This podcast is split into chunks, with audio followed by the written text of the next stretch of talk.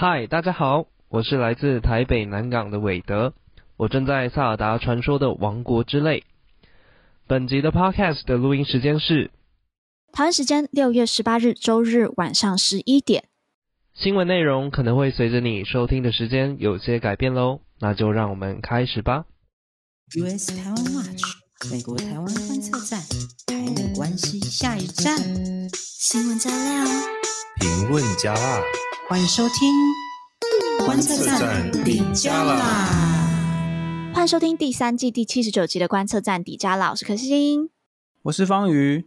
我是 Jerry。Jerry，好久不见。你到底去哪里了？就是最近比较忙，而且我就是在忙。我们接下来呃，我们观测站哎，也不用打广告，因为我们已经报名截止了。就是我们在七月在 DC 会有一个黑客松，然后其实很快就报名额满了。哦、对，对，对，对，但是你要不要介绍一下这个黑客松啊？对，就是大家都知道，我们观测站当年是 就是他不一定知道。大家不知道，对，我们最早其实就是一个黑客松的 project，然后我们就是在看美国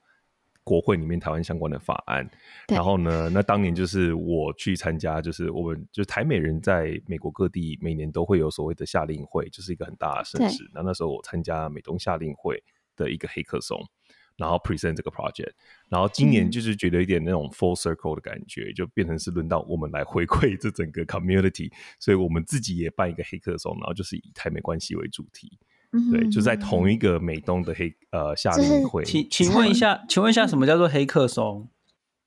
黑客松原本是指一群就是 programmer，就是写程式的人，然后在很短的时间把一个 idea 的 prototype 给做出来。那但是现在其实变成演变成不一定一定是跟 coding 相关的。其实你任何的 idea，你你有看到有人做那种医疗相关的黑客松啊，或是你知道社会议题的黑客松，嗯，反正就其实现在概念就是在一个短时间之内，你如何聚集大家不同的 ideas，然后呢去把它快速的一个 prototype 把它做出来。嗯，对，哦，所以非常有趣。然后我们昨天才刚开完这个线上的就是。见面大会，然后听到非常多很有趣的 ideas。哎、oh. 欸，我想要猜，就是平均年龄是不是都大概、嗯、就大概大家都两千年，就是二十一世纪的人？二十一世哎、欸，这是什么话？哦，对，我是上个世纪的人。对，我是上个世纪的人，蛮蛮多都大学刚毕业。对，然后最小的也有那个大学生。哇，就觉得真的是观测站在这个传承星火嘛，这样子。对，而且感觉得出来不少是第二代，嗯、就是他们不是 first gen、哦、second gen 也是。然后觉得哇，大家原来对于台湾都就是在美国的第二代都还有持续的 keep up，就是很关注台湾，甚至有个 project，、嗯、我这样会不会爆雷？反正到时候我们会可能做一个小企划，让大家就是好好的介绍这些 project。但有一些，我就稍微讲一下它的概念，就是很多人都以为台湾很小，但它那个 project 就是把一些东西列出来，让你知道其实台湾一点都不小。就是台湾的，对台湾的不管经济实力或是科技实力，跟甚至是地理位置的大小。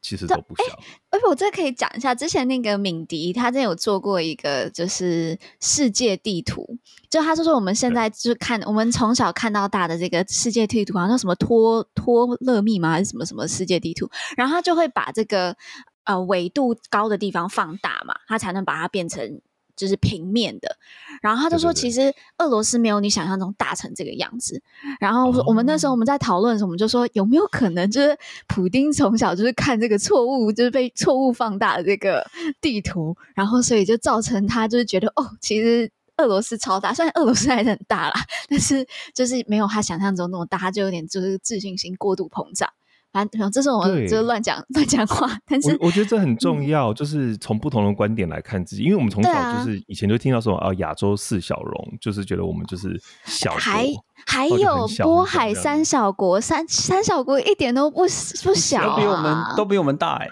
对啊，哎，台湾其实也真的不小，我们的 size 跟就是荷兰、比利时差不多嘛。因为他们两个都是很厉害的，很厉害的在强国啊，对啊，对啊，所以我真的觉得大家不要妄自菲薄。好了，那 Jerry，你要不要就是跟大家分享一下，我们在 DC 有个活动是大家现在还可以参加的，就是飞一趟去 DC。对，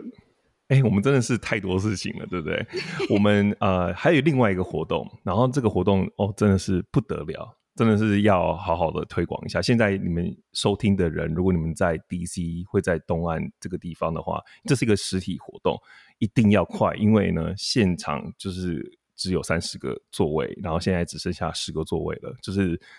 你收听的现在可能可能会更少，所以赶快报名。那其实就是呢，我们跟 Project 二零四九合作。然后大家都听过美国智库，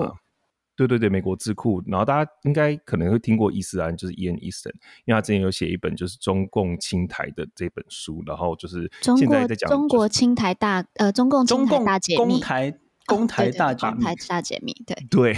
英文叫 Chinese Invasion。那他最近就是前阵子有到台湾了，那这本书很重要嘛，因为就是在讲就是。几乎后来都被非常多人引用，尤其来讲到台湾防卫的部分。那这一次就是延续像这个台湾防卫的主题。然后呢，我们跟二零四九合作，所以现场会有 Ian Easton。然后呢，我们也邀请到了李喜明，就是我们的前参谋总长李喜明到 DC，以及就是之前。前报道者的记者刘志兴，那他之前写了一本叫做《真相制造》的这本书，就是研究假新闻啊、讯息制造这个部分。然后呢，也写了跟乌克兰相关的书。那、嗯、所以，我们这一次邀请这几个，就是觉得哎、欸，好像都不起来。但是，其实我觉得我们有一个很大的主题，就在讲如果冲突发生的时候，我们台湾要如何防御自己。那李喜明可以从就是传统国防的角度来回答回答这部分的问题。然后呢，嗯啊、呃，刘志兴他就是可以。从社会舆论的这个方面来看待，为什么呢？因为我们这一次的 panel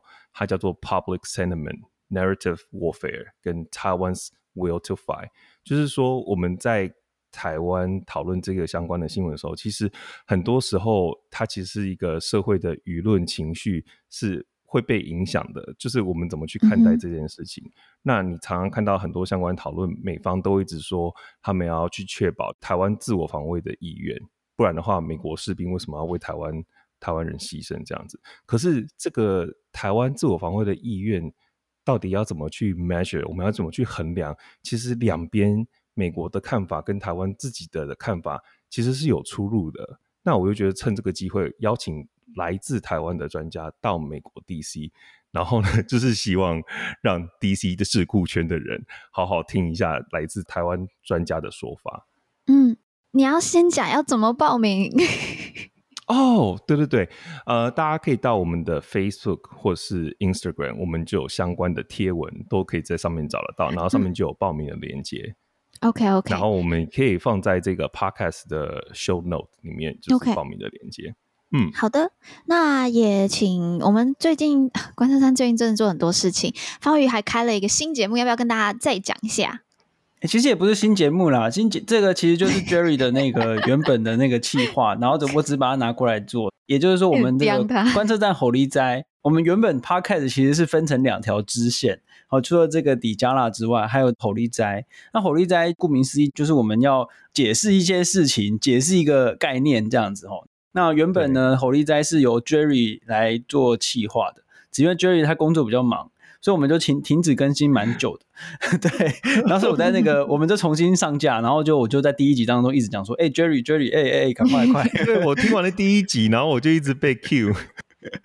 至少 Q 了十次有没有？对。哎，但我不得不说，身为听众，就我我完全没有。就是参与这个录制，然后或是任何脚本都没有。但是我身为一个纯听众，我学到很多诶，就是一集只有十呃二十分钟左右嘛，我学到很多欸，突然开始觉得要检讨。因为我们那个火力斋，它就是一个比较 focus 在某一个概念哦，所以每一集大概就是一个概念而已哦，然后大概会有三三个到四个左右的问题。那我们希望是可以继续维持下去哈，就是我们来看看能不能够长度的部分吗？对，长度的部分也好，然后还有这个更新的频率哦，我们就是来尝试一下。对，好啦，那大家也是一样，就是如果你有订阅我们的 YouTube 或是我们的任何 Podcast 频道，就都会收到这个吼力斋的通知。那大家如果兴趣，每个礼拜五。对，每个礼拜五晚上，那大家追踪起来。OK，好，那我们来讲一下，我们今天会有哪些新闻。我们首先来看一下美日飞的一个新的架构，那它要对抗的是谁？我想非常非常的明显了。OK，那再来是最近大家都在看的布林肯访中。那再来，我们也看整理一下，就是台美关系最近的一些大小事件。那最后，美国新闻的部分，当然我们要来看一下川普，他被不是他被他又。被起诉了，那这次到底会怎么去影响接下来的选举？我们来一起看一下，然后还有共和党人内部是怎么去回应的。OK，那我也来分享一下接下来一个礼拜这世界各地会发生什么呃重要事件。首先是印度总理莫迪他到美国进行国事访问，那会讨论非常多，然后印度现在的角色有点。特别在中美关系上面，他占着一个很大很重要的角色，但在这个俄乌战争上面，他又跟俄罗斯好像又有一点关系。不错，对，所以像这一次的国事访问的也被大家非常的关注。OK，那再来一件事情呢，是 NATO，就是北约的下一任秘书长到底是谁？那目前在任的这个秘书长叫史托滕伯格，那他已经 第三次延长他的这个任期，原定是今年九月就要卸任，不过目前看起来还是没有其他人，好像让大家可以。觉得 OK 就是你了。那北约在七月中旬的时候，他们在立陶宛会开一个峰会，那他们应该是要在这个时间之前就决定接班人。不过目前没看到嘛，所以可能就是现在的史托滕伯格会继续再留任一年，但大家还是可以关注一下会不会有什么样的变故。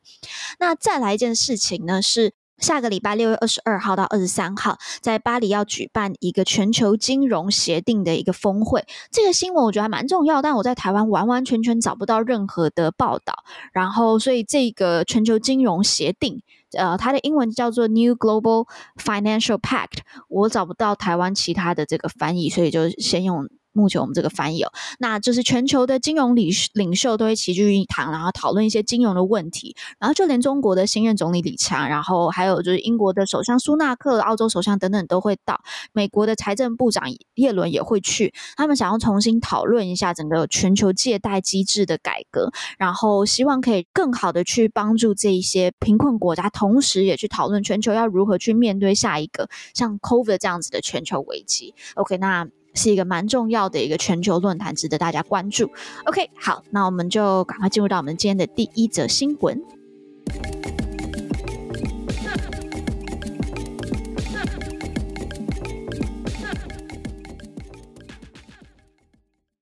OK，那今天的第一则新闻呢，我们要来聊一下美日菲这个，就是美国、日本跟菲律宾他们组成一个围堵中国的一个新安保协议架构。那他们在十六号，就是大家听到的话是上周五的时候，他们三个国家的安全高官在东京召开第一次的这个合作防务合作会议。那接下来呢，就是根据报道，他们定期就会就针对这个东海啊、南海的安全战略议题去召开会议，然后定期在。南海也举行联合的演练训练，这样。哎，怎么又有一个新的架构？我们现在到底有多少个架构？可能要盘点一下，因为我记得有美日韩的架构，有美日印澳的四方会。四方会，对，对对 对，之前不是还有 AUKUS 吗？就是美国、英国跟澳洲。那在贸易上面也更多嘛？我觉得可能听众已经快要就是记不起来到底有哪些了。像原本之前有那个。二十一世纪不是考级，是那个二十一、二十一世纪的那个架构。然后呢，也有 TIFA 的台美经贸架构。然后之前取代 CPTPP 的 IPAF 也是另外一个，right？就是大家都在听这些相关台美新闻的时候，都会听到这些东西。那还有一个 印太经济架构，就是到底、啊、印太经济架构就是 IPAF。对。嗯，但还有啊，GCTF 也是架构啊，GCTF 就是美国跟、哦、GCTF 更久了，美国跟台湾之间的那个全球合作暨什么架构协议，合作 什么什么的，对，嗯、就是都好。我觉得解释一下什么是架构，我觉得架构就是就是它相较联盟，它是比较一个松的一个。平台嘛，就是让让各国可以去互相讨论，然后但它是比较针对聚焦一个特定的议题，然后就像是刚才讲到这项 T 法台美经贸架构嘛，它就是针对台美经贸啊，然后为了就是可以谈 FTA，然后或是像是 IPF 就是印太经济架构，它其实是一个蛮松的一个一个平台，让然后让这个这个平台有可能大家就是固定的召开会议。其实这个架构有的时候是蛮蛮紧密的结盟，有的时候也是只是一个很很松散的那个平台。就应该讲说，它没有个太特定的一个有松有紧。对对对对，那只是说刚好就是 framework 这个就是很好用的一个名字，反正就是一开始大家来谈，那就是谈一个 framework，也有可能就是从头到尾谈一谈，到最后像那个 GCTF 啊，这是台美之间的这个合作，明明已经行之有年，然后也发展出了非常多不同的面向哦，什么比如说工位的合作啦，台美之间的人员的训练啊等等，而且还。有包含还蛮多第三国的，比如说日本啊、澳洲等等，跟其他国家合作，但它仍然是叫做架构，就是，就是，所以，所以它其实叫做架构，只是一个刚好啦。就这个词很好用啊，framework。那那我讲一下那个 Jake Sullivan 好了，他有讲，就是现在这个美日美日。非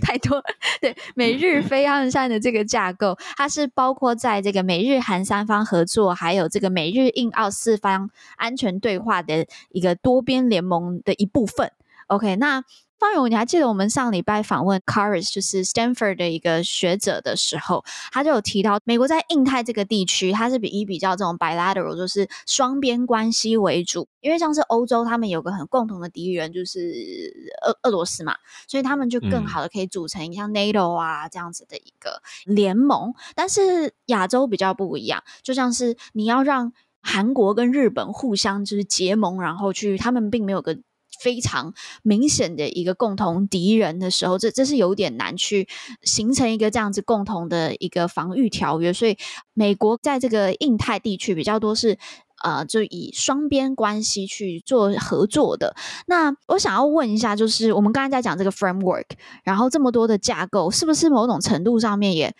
可以反映，就是亚亚洲各国这样子的比较复杂一点的关系？没有错啊，因为就是你知道。美国跟单一国家两两的这个对谈，然后两两的合作的条约，那两两两之间要扩展到第三国，那可能就要先用一个架构，然后就是先弄个架构出来，就是搭搭建平台出来，大家可以继续谈嘛。那我觉得现在有一个非常重要的趋势，就是呢，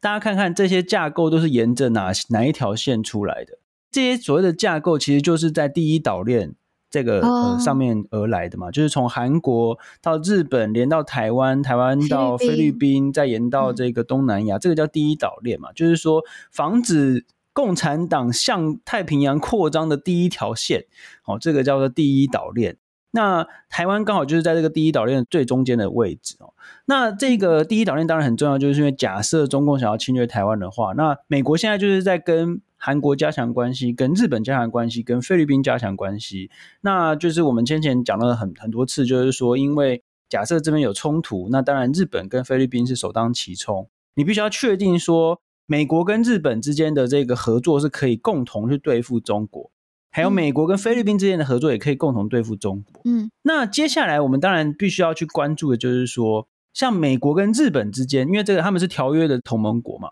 美国跟日本之间有一个叫做《美日同盟防卫指针》指导的这个文件哦，每一年几乎都会有一些修正啊。那现在的修正就是呢，就是要如何去应对这个台海嘛。那现在同样的，美国跟菲律宾之间也有关于这个防卫指针，就是说两国要去磋商说，哎，那假设有这个冲突的时候要怎么样去做这样子哦。那现在美国跟菲菲律宾之间就是一直不断在讨论这件事情。那讨论这件事情的时候，当然如果能够拉日本这样一起来讨论的话，是是非常重要的。那现在呢，整个大方向就是说，每一个国家都推出了自自己的一些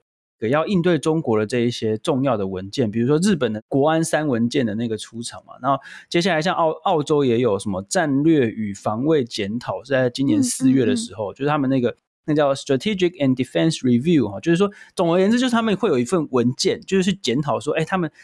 整个大方向该怎么样应对中国这样。那这些国家，就是美国的同盟国，都在积极的翻修这一个战略文件哦。所以说，很明显的这个第一岛链的抗中的防线这样子。嗯，好，那我觉得我们就可以继续的关注一下吧。就是，诶，不知道之后还会不会有个什么美日菲澳架构。我觉得不要再不要再乱乱许愿，可能真的之后就跑出来。好，那我觉得就可以关注一下美日菲新架构他们接下来的一些呃行动，然后美国如何去把这些不同的架构，像四方会谈、美日韩三方合作这些把它串起来。OK，那我觉得这都是我们就继续观察。好，那我们就进入到我们的第二节新闻。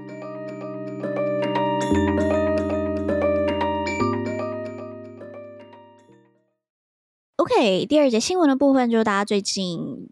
都在讨论的布林肯访中。那他在十八号的时候抵达的中国。那在出发前的记者会上，他就有讲到说，这次的访问是呃的三个主要目标，就是建立危机管理机制，然后促进美国与盟友的利益，并直接谈论相关的议题。然后还有呢，探索潜在的合作领域。那目前我们录音的时间是十八号，那他是跟这个中国的外交部长秦刚，还有中央外事工作。委员会办公室主任王毅见面。那呃，十九号的话，预计是会跟中国国家呃主席习近平会会晤。那诶，十七号的时候就倒回去一下。十七号的时候，拜登有说，他也希望未来几个月内，嗯、可以再跟习近平见面。这样。嗯，那这边可以补充一下，就是在布林肯这次要出发，其实布林肯这一次应该算是近五年来第一次有美国的国务卿访中嘛。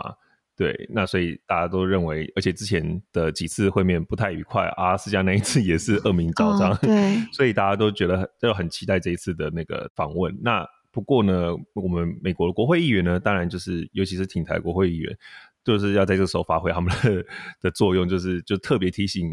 布林肯说，哎，你去的时候要好好的跟中国沟通一下哦。什么呢？就是你知道，我们像去年不是有很多大咖的美国国会议员。或者像最大咖就 Pelosi 来台湾嘛，对不对？然后中国这边抗议，那这一次一样，就是美国很多众议员就联名致函给布林肯，跟他说哦，要记得我们有台湾旅行法哦。我不知道大家记不记得这个法案，这个几年前通过，然后对台湾台美关系算是一个第一个就是很大的里程碑。然后他其实就是在讲说要促进台美双方的交流。那他们这些议员提醒布林肯的原因，就是要告诉中国说，台美之间。高层官员交流是我们自己的事情，不要插手。这是本来就是可以，嗯、就是应该要做，而且也是行之有年的事情。这样子就是不需要美北京同意。嗯，那 Jerry，你要不要也讲一下？就是你好像有看到 Blinken 他被接待的这个差异。对啊，因为难得这么多年，然后有一个位阶这么高的美国官员访中，然后大家就会很。仔细的去看待一举一动嘛，就是中国是怎么去接机的，然后就大家都觉得说，果然就是 就是跟以前一样，大家都觉得就是中国没有给他，比如比如说没有红地毯，那可能布林肯本人不在乎红地毯，可是在外面在观察的人就觉得说，哎呀，这怎么这个接待的礼遇好像等级有点低，然后包含那布林肯他是。国务卿嘛，那其实就是像台湾的话，就是外交部长的地位。那刚刚讲到的秦刚啊，或者是像王毅，是不是他的 counterpart？是不是也应该要出来接机？结果也没有，就是 low rank 的 官员在现场接机，这样子就觉得有点寒酸。嗯嗯嗯，我觉得这可能也是他们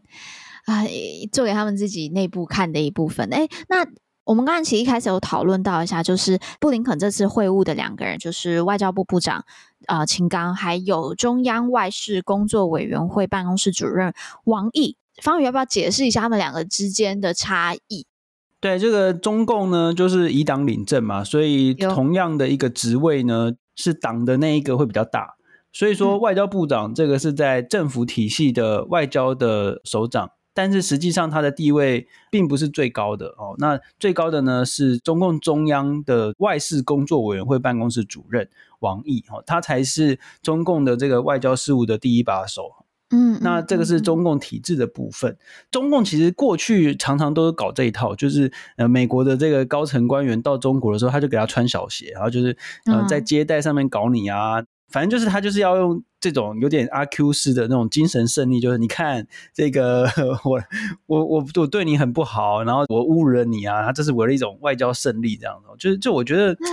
中共好像一直以来都是这个样子啊。不过很多人就会想说，美国一直想要跟中共谈，到底是为什么？然后是不是又要亲中啊什么的？对对对，我个人是觉得啦哈，第一个就是说美国的对中国的竞争这样的态势是不会改变的哈。嗯哼，就是说他们已经讲得非常清楚的嘛。那布林肯自己也发表过那个对中政策演说，就直接定义说，中国就是目前最有能力，而且唯一有意愿要去改变国际秩序的一个国家嘛。那已经讲了好多好多遍了嘛，就是说中国现在就是正在改变整个现状嘛。哦，这件事情是不会改变的哦。那再来就是说，在布林肯出发的这个礼拜之前呢，六月十四号的时候呢，美国商务部才刚寄出了一波新的制裁，哈，就是他们把四十三家企业，呃，就是中国的企业，在新列入到这个实体清单里，也就是说要制裁它禁运哦，就是禁止美国的公司跟他们做生意哦。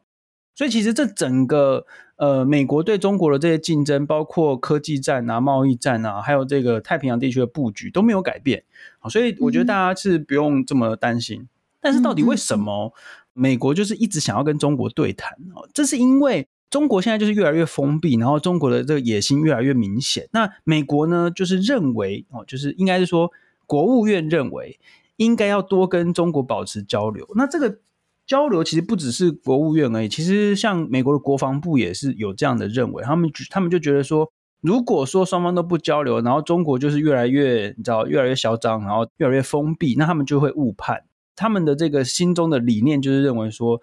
这两个大国反正不要打起来，那你要用各种方式去避免冲突。嗯、那最好的方式当然就是要多交流多谈。哦，那美国可以跟中国讲说，你就是不能这样子，不能够这样子。哦，然后我认为要怎么样？我认为整个，比如说台海不是你们的啊，啊，或者说我们就是要有这个自由开放的航行啊，等等哦，就是要把理念讲清楚，然后非常的清楚的传达，这样子才能够避免冲突哦。这是其中一种，就是非常重要的观点。太别这样想，嗯，对，那也是算是主流啦，算是主流。对就算是共和党的，他们也是认为应该要多交流，多去跟中国讲清楚嘛。所以其实没有人会反对要要这样子那个去跟中共谈。那这重点就是，因为我们上礼拜访问 Carrie，他有提到，就是说，那在谈的过程，你有没有为谈而谈？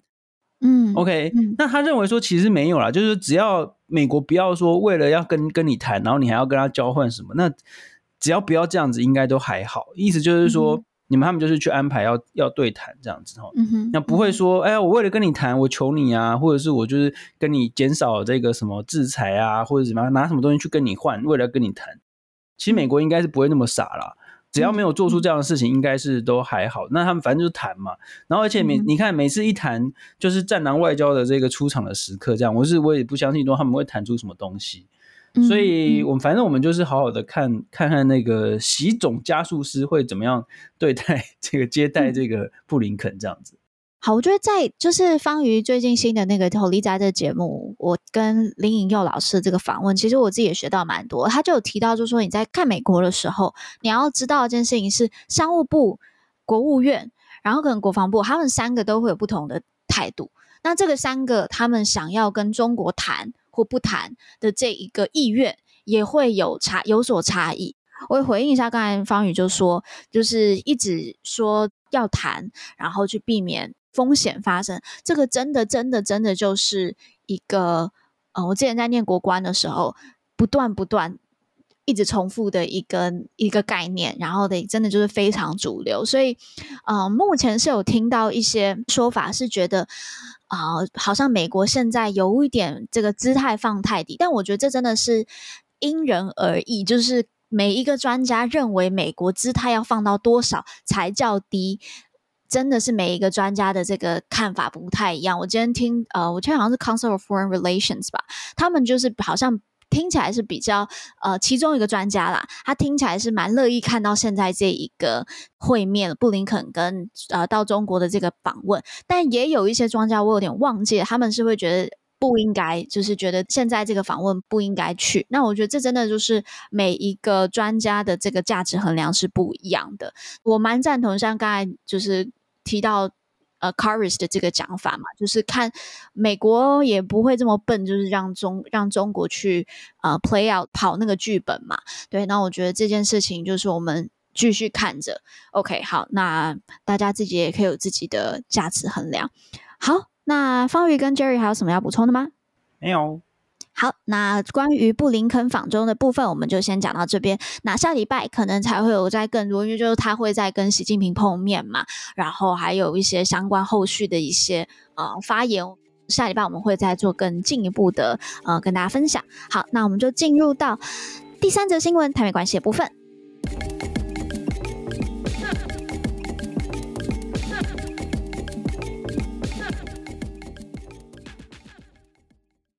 OK，就最近呢，好像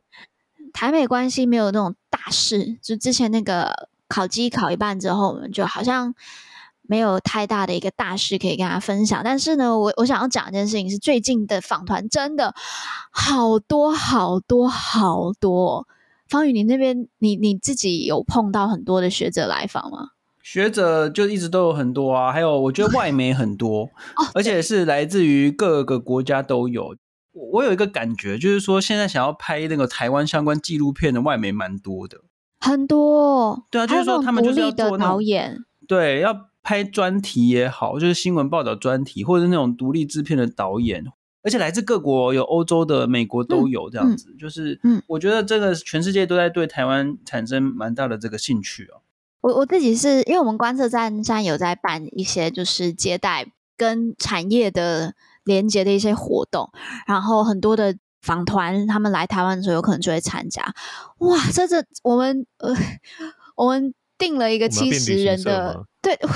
先不要啦。但我们那时候就定了一个七十人的一个场地，结果报名一百多人呢，然后 就吓死了，就是这真的是爆满的状态。然后我来讲一下最近几个访团好了。像是 Berkeley、UC Berkeley，呃，伯克莱的 U.S. Taiwan Next Generation Working Group，它是一个培育台美关系未来人才的一个团，他们也来台湾，然后就是其中一个领队 Corey Templeman，我们就会跟我们有跟他做一个访问，然后大家可以期待一下。OK，那最近还有另外一个是呃 Pottinger，就是美国前国安顾问伯明，他是带这一个保卫民主基金会，美国一个。啊、智库，然后来台湾六天，那这个是伯明今年第三次来台湾了。这个团还包括以色列的前国安顾问纳格，然后还有很多的这个战略安全专家。然后我下我自己知道是下礼拜还有一个是外交部的一个访团，就他们组织来的一个访团，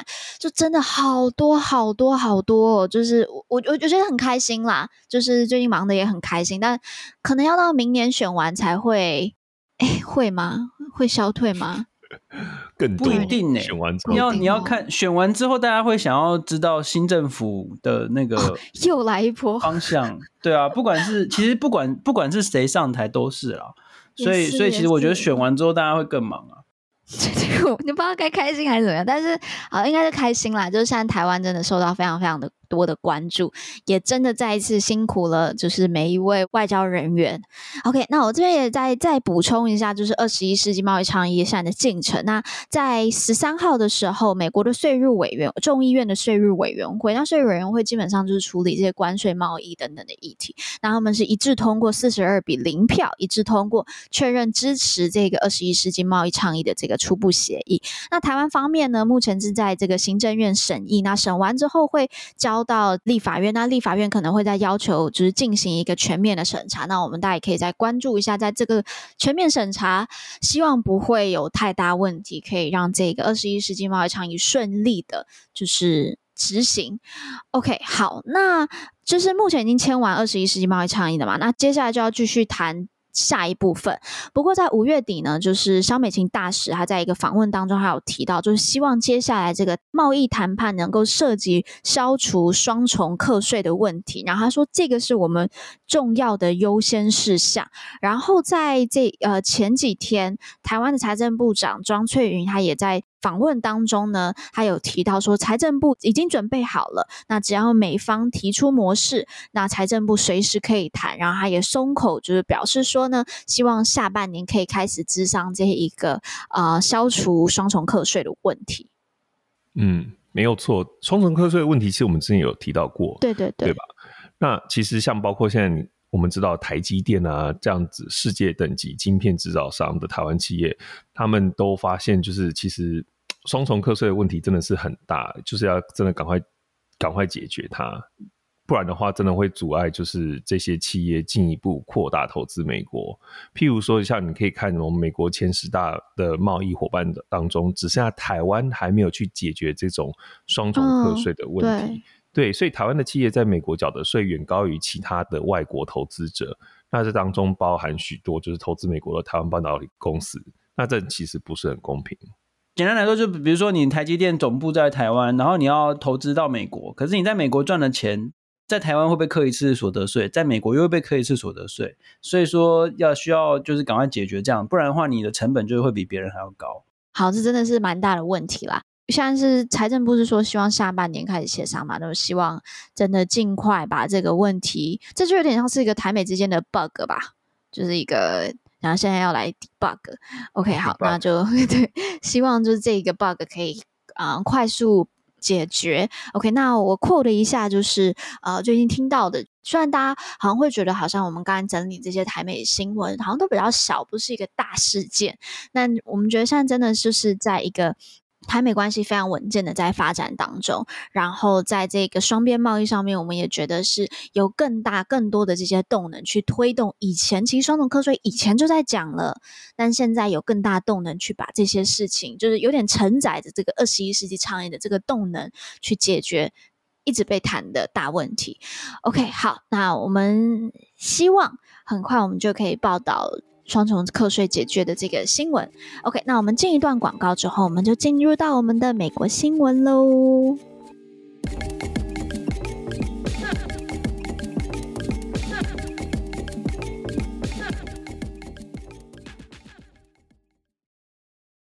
大家好，向各位听众朋友推播，由台湾百位年轻学者所组成的台湾公共侧翼群体，将在明天六月二十一日举办 WISE Day 周三青年日。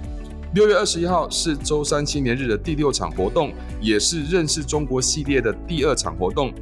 六月二十一日的主题为“开战假议题：中国侵略台湾的成本分析”。这场的亮点是在座谈会开始之前，我们将前往国家级智库国防安全研究院参访。结束后，座谈会正式开始时间为下午三点到五点。各位朋友可以从台湾公共侧翼的脸书粉丝团收看现场直播。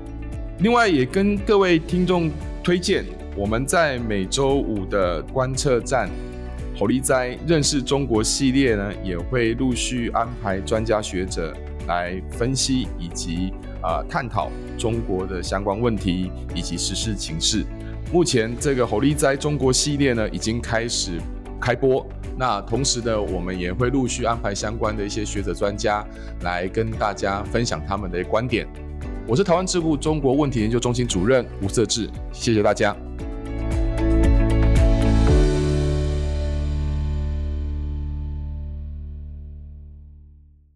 OK，美国新闻就是我们那时候还在啊、呃，我们的编辑室在讨论说，哎，我们要讨论什么新闻？然后 Jerry 就说，当然就是那个最大的新闻呐、啊。对啊，就是盖台所有新闻的大新闻。嗯，对，就是就是川普的被起诉的事件嘛。然后这一次被起诉是他之前在纽约是因为那个就是 Hush Money 的问题被起诉，然后现在、这个、呃封口费。封口费，然后这一次就是我们其实之前报道过了很多次了，就是他那个 sensitive document，就是机密文件案，然后被起诉。然后其实因为之前讲过了，那我们就是比较想要带大家这一周来看的是，就是他现在的后续发展跟一些效应，以及就是呃共和党党内，尤其是他自己初选的对手。对这件事情的看法，因为民主党不用讲，民主党大家都会觉得说，就是 no one is above the law，对不对？就是没有人凌驾法律之上，所以呢，川普就应该跟所有违法的人一样被起诉。然后呢，呀，这是他们的普遍的看法。那但是共和党是蛮有趣的。那首先呢，就是大部分目前的共和党人都是算是挺川普啦。对，就算他不直接挺川普，他也会去质疑，就是司法不公。我觉得台湾还是很常听到这个词，就是司法不公、政治迫害，然后呢，就是会说 干预选举，因为他现在是共和党内就是初选民调最高的的人。等等等等，我想，我觉得这边一定应该要来先科普一下，就是说，不管是在美国也好，或者在台湾也好哦。司法都是独立的，也就是说，行政不管你是谁执政，你是不能够指挥司法去办案的。我觉得这在台湾，大家那种可能包青天看多了，就会觉得说啊，你可以 就是指挥司法，就是你要你觉得谁有罪，赶快叫叫司法去处理，但其实不行。对，司法是由检察体系来指挥。那在美国也是一样的哦，就是说那个检察官要起诉谁，要办什么案，其实是不会受到执政者的影响。哦，所以我觉得这个是很重要的一个观念，需要先先跟大家强调一下。嗯，非常重要。所以你就会常常听到在台湾就说，那为什么叫蔡英文叫蔡英文赶快处理这件事情呢？或者叫总统赶快处理这件事情？其实这是。做不到的事情没有，在台湾最近是那个叫赖清德，因为赖清德是候选人，哦、所以就是被、okay、新闻最近的新闻是这样。对，但是这是不正确的期待。那所以像这一次，如果你有看就是美国相关的新闻，你会发现拜登非常安静，他因为他就是完全冷处理。因为就像刚刚黄云讲的，司法部就是一个独立的机关，所以白宫其实不会去干涉。可是你会听到非常多共和党人就是说，哦，就是拜登的 DOJ。就是拜登的司法部长，或是怎样怎样，就是想要去，甚至甚至有人说，他如果就是一些共和党的候选人，就是说他当选之后，他要来反调查拜登跟现在的那个司法部长叫做 Mary Garland，他们之间到底谈了什么，到底有什么样的 deal，为什么要对川普做这种事情，非常的有趣，但是。拜登本人他是非常的低调处理，因为他因为他真的就没有什么话可说，他讲越多其实越越不好，因为他本来就是无权干涉这件事情。那好，刚回到共和党人，那我们来看一下几个现在党内初选的人，呃，我们先从这个。印度裔之前的一个候选人，他他是一个商人，然后呢，之前就是在那个，就是说要给台湾每个人一把枪，每个人发一把枪的那个，对对啊，对，就是 Vivek，然后他是在最早第一时间就说他会支持川普，然后他最近也说了，如果他成功当选美国下一任总统，他就会特赦川普。OK，嗯，这是比较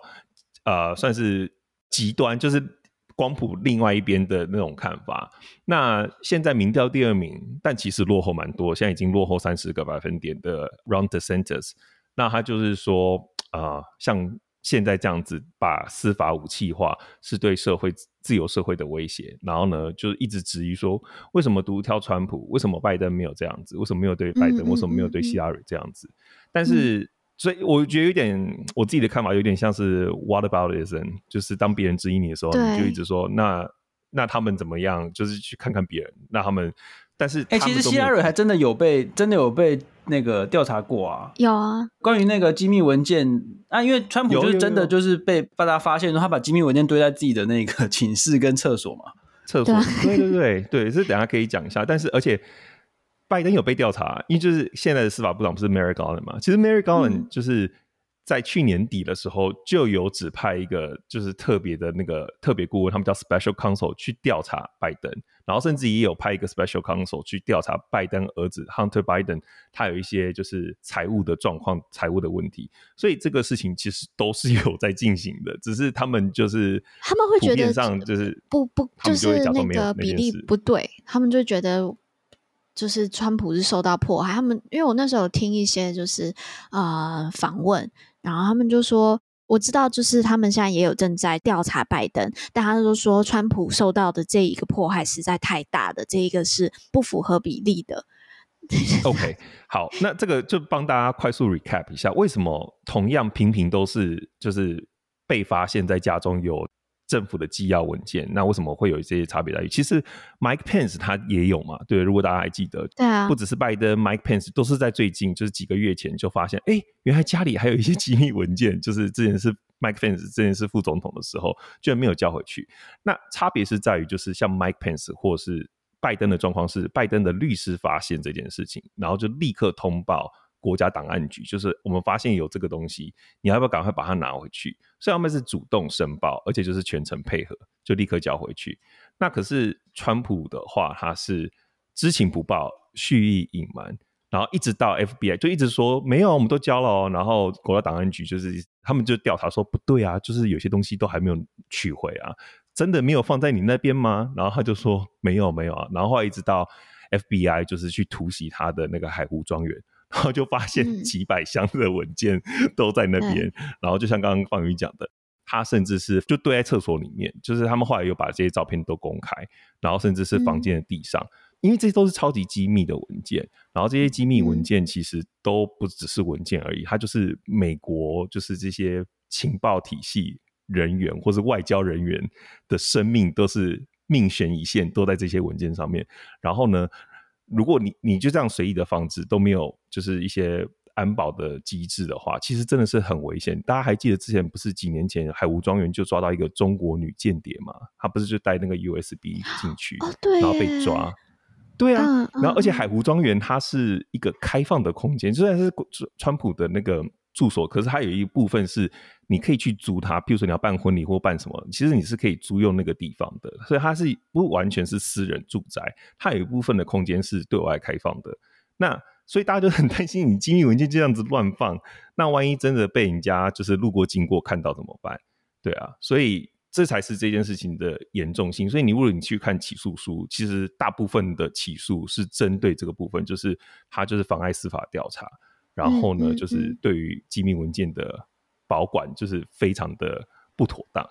好，那但是 Ron DeSantis 他他的态度就是这样子，因为其实大部分的共和党，哎，Ron DeSantis 很重要，因为海湖庄园就在佛罗里达州啊，就在佛罗里达州啊，对啊，对啊，对啊，对，而且这一次的那个起诉是带到那个迈阿密的法庭嘛，就是在佛州，对，所以在佛罗进行。不过大部分的，就算他虽然是初选的对手，大部分都还是不敢去惊动或是挑战川普支持者这个 base，所以你会看大家就是。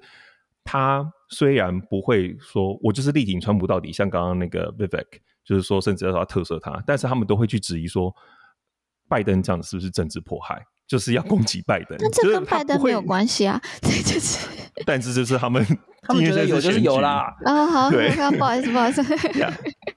好，那我们来看下一个，下一个比较有趣是 Mike Pence。Mike Pence，你看，因为我刚刚讲到他自己也是当事人嘛，他自己也有发现，就是在自己的住所发现机密文件。那他原本在之前是说他不希望那个联邦的检察官去起诉川普，但是后来就是在起诉书出炉之后，就更多细节出来之后，他就改口说这些起诉是相当严重的事情哦。如果这都是真的话，就是要加一个但书。但是然后他说，如果这些东西东西是真的话，那他真的是没有办法为这些事情辩护。然后他也不愿意正面回应说，如果当选总统之后会不会特赦川普。只强调就是 rule of law，就是法治和司法程序的重要性，所以感觉出来他是算是比较有原则的人啦。因为之前大家知道 Jan 6就是因为 Mike Pence 他不愿意就是在选举人票上面认证，就是听川普的话去否认嘛。那因为他就是要按照程序，就是按照宪法做事的男人。嗯、那所以我觉得他现在这个回应其实是还蛮 on brand，就是蛮符合他个人一贯的调性这样子。然后另外一个像 Nikki Haley，就是前南卡罗来纳州的州长，也是表示说，如果起诉内容是真的话，那川普的行为会是对国家安全的轻率鲁莽。不过他比较是 middle ground，他是说，尽管有所批评，他还是暗示说，如果他真的当选的话，他有可能会去特赦川普，因为他觉得这对于社会、国家社会和谐是有帮助的，因为他没有办法想象，就是一个前，就是前总统。然后坐牢这样子，那但这个台湾人就有经验，嗯、就是觉得的确是蛮大条的事情，就是前总统坐牢，对啊，所以这是几个目前共和党内川普自己的对手对这件事情的看法。现在好像大家也真的都不敢去批评川普吧？我觉得这件事情我看了是觉得还蛮神奇，因为我还记得二零一六年的时候我也蛮追选举，然后那个时候整个党内的互轰，然后互批评，好激烈哦。然后这一次大家就是川普做什么，就是 就大家都那种毕恭毕敬的态度，我就觉得哇，就是大家真的是很，因为他真的就是。共主啊，没有人敢动他，真的。但我觉得很奇怪，嗯、不是很奇怪，就是很值得关注的一件事情是说，呃，如果你去看民调的话，民调就是在这件事情之后，呃，共和党他就是川普的，不止他的这个政治现金就是冲上去了一波，他的那个基本盘还是很稳诶。但这种是对于中间选民来说，中间选民不买单呢、没错，我跟你讲到重点了，这就是我最后想要讲的。OK，就是其实老实说，没有没有，这这真的超重要的。就是老实说，我自己个人看法也是从民调上这样看，我觉得川普本人是享受这件事情的，因为这件事情对他说完全有利，因为他可能 maybe 真的是有一些 wrongdoing，但是因为他现在是总统候选人，所以大家就会觉得说，哦，你这样是不是就是有政治迫害？因为他现在是民调最高的候选人，所以很多人之前就有说，他选总统就是为了怕。就是为了不要坐牢，所以还要继续选总统这样子。不过呢，就像你刚刚讲的，就是最新的一个 PBS 跟 Marist 的民调当中呢，他们就发现哦，就是川普的民调在共和党人的支持度中，就是对他就是真的是助攻。他在共和党人的支持度里面，二月的时候是只有百分之六十八。现在六月已经来到来到什么只有 什么只有百分之六十八，高达超高 高达百分之六十八，然后现在已经到百分之七十六，所以这件事情对他来说是完全的助攻。对，但是呢，七十六哎，这是太强了吧？对对，所以他真的是共和共和党里面没有人敢动他。但是就像刚刚可心讲的。嗯如果你好，就跳开共和党人这个圈圈，就是全部就是一般 overall 的民众的民调里面来看的话，其实是百分之五十的人，有一半的人是认为川普做了违法的事情，然后呢，只有百分之二十五的人是认为说川普没有做错任何事情。对，那不过这个比例在共和党人当中，它是来到了百分之五十，就是共和党人里面有一半的人都认为川普没有做错事情，可是这就跟整体民调上就开始有一些差距。所以，呃，像这一次剩最后一个民调是说，问就是川普应不应该退出二零二四大选？那整体民调里面，百分之五十六的人认为说，就是过半数的人认为他应该要退出。那在中间选民里面，也是有百分之五十八的人认为他应该要退出。不过，如果你看在，如果你只问共和党人，那反而是百分之六十四的人说会在初选的时候支持他。只有三分之一是不支持他，所以你就可以看到社会的分裂的状况，就是非常的严重。就是共和党人，共和党里面一面倒的支持他，可是如果你是问全体的美国人，都是过半数，就是一半一半，就是不支持他。但是你就是要先经过党内初选呐、啊，不然、啊、这个就是、啊。所以我觉得他他他算是现在是获利者，他他应该蛮 enjoy 这一次的，就是大家吵得越凶。嗯我觉得对他来说是更最好的宣传，因为像最近很多人都会在 Ohio，就是最近就是又有另外一个指标是看每个候选人在各个选初选大州的广告下的比例，呃，譬如说像呃 Ron DeSantis 就是砸非常多钱啊，然后 Tim Scott 也砸很多钱，然后川普是花最少钱的人，为什么？因为他不需要砸钱，因为他这个是没有，因为这件事情就是对他来说最好的宣传。对对啊，对，所以他他又省钱，对啊，啊，就是超，然后就会又有更多政治现金进来，然后他真的是很会.他真的是媒体天生的媒体人呢。他就是我我我忘了是好像是 NPR 吗？他们在讲他的时候就讲都说他真的就像是一个在整个法庭啊，或者只要而且你可以看到他只要。有有这个 camera 在的时候，他说他真的是 act like a rock star，我就觉得哇，就表现表现出这种很刚毅的感觉，就是对对对对，对，然后选民又很吃这一味，所以就是哎哎，现在现我我们就继续看着吧，就是嗯，嗯，不不知道接下来共和党内。会有什么样的状况？就是大家都一直在想说，会不会大家就是我之前一开始还有一个教授，他就讲说，有没有可能就大家到一个程度，他就 sick and tired of it，然后之后就选一个 alternative，那比跟他比较像的可能是 dissenters，结果现在完全看不出来啊，看起来好像没有。对，所以这个这个就我们继继续看下去吧，很有可能我们接下来就是看一个七十哎。哎，川普刚过生日，对不对？他上礼拜跟习近平隔一天过生日，他现在几岁？他现在几岁？我看一下，嗯、uh,，How old is Trump？七十七。OK，好，那川普刚过生日嘛，他现在就是七十七岁了。他接下来就是看他跟七十七岁跟八十的人。OK，好，我真的是就这样，不要年龄歧视。哎，我没有年前，我就是像方怡之前讲的，就是像医疗科技很进步啊，我们要赞叹人类医疗科技的进步。好啊，我们就会继续帮大家追这个美国大选的部分。好，那谢谢大家收听观测站底加辣，我们会讨论台美关系、国际动态。我们的粉钻 US Taiwan Watch 美国台湾观测站也会随时更新台美政治的动态。而这个 Podcast 就是来服务现在太忙只能用耳朵收听新闻的你，我会帮各位加料加辣。那听到最后，别忘了在你收听的平台 follow 观测站，帮我们按赞哦。我是可心，我是方瑜，我是 Jerry，我们下周再见喽，拜拜拜拜拜。拜拜。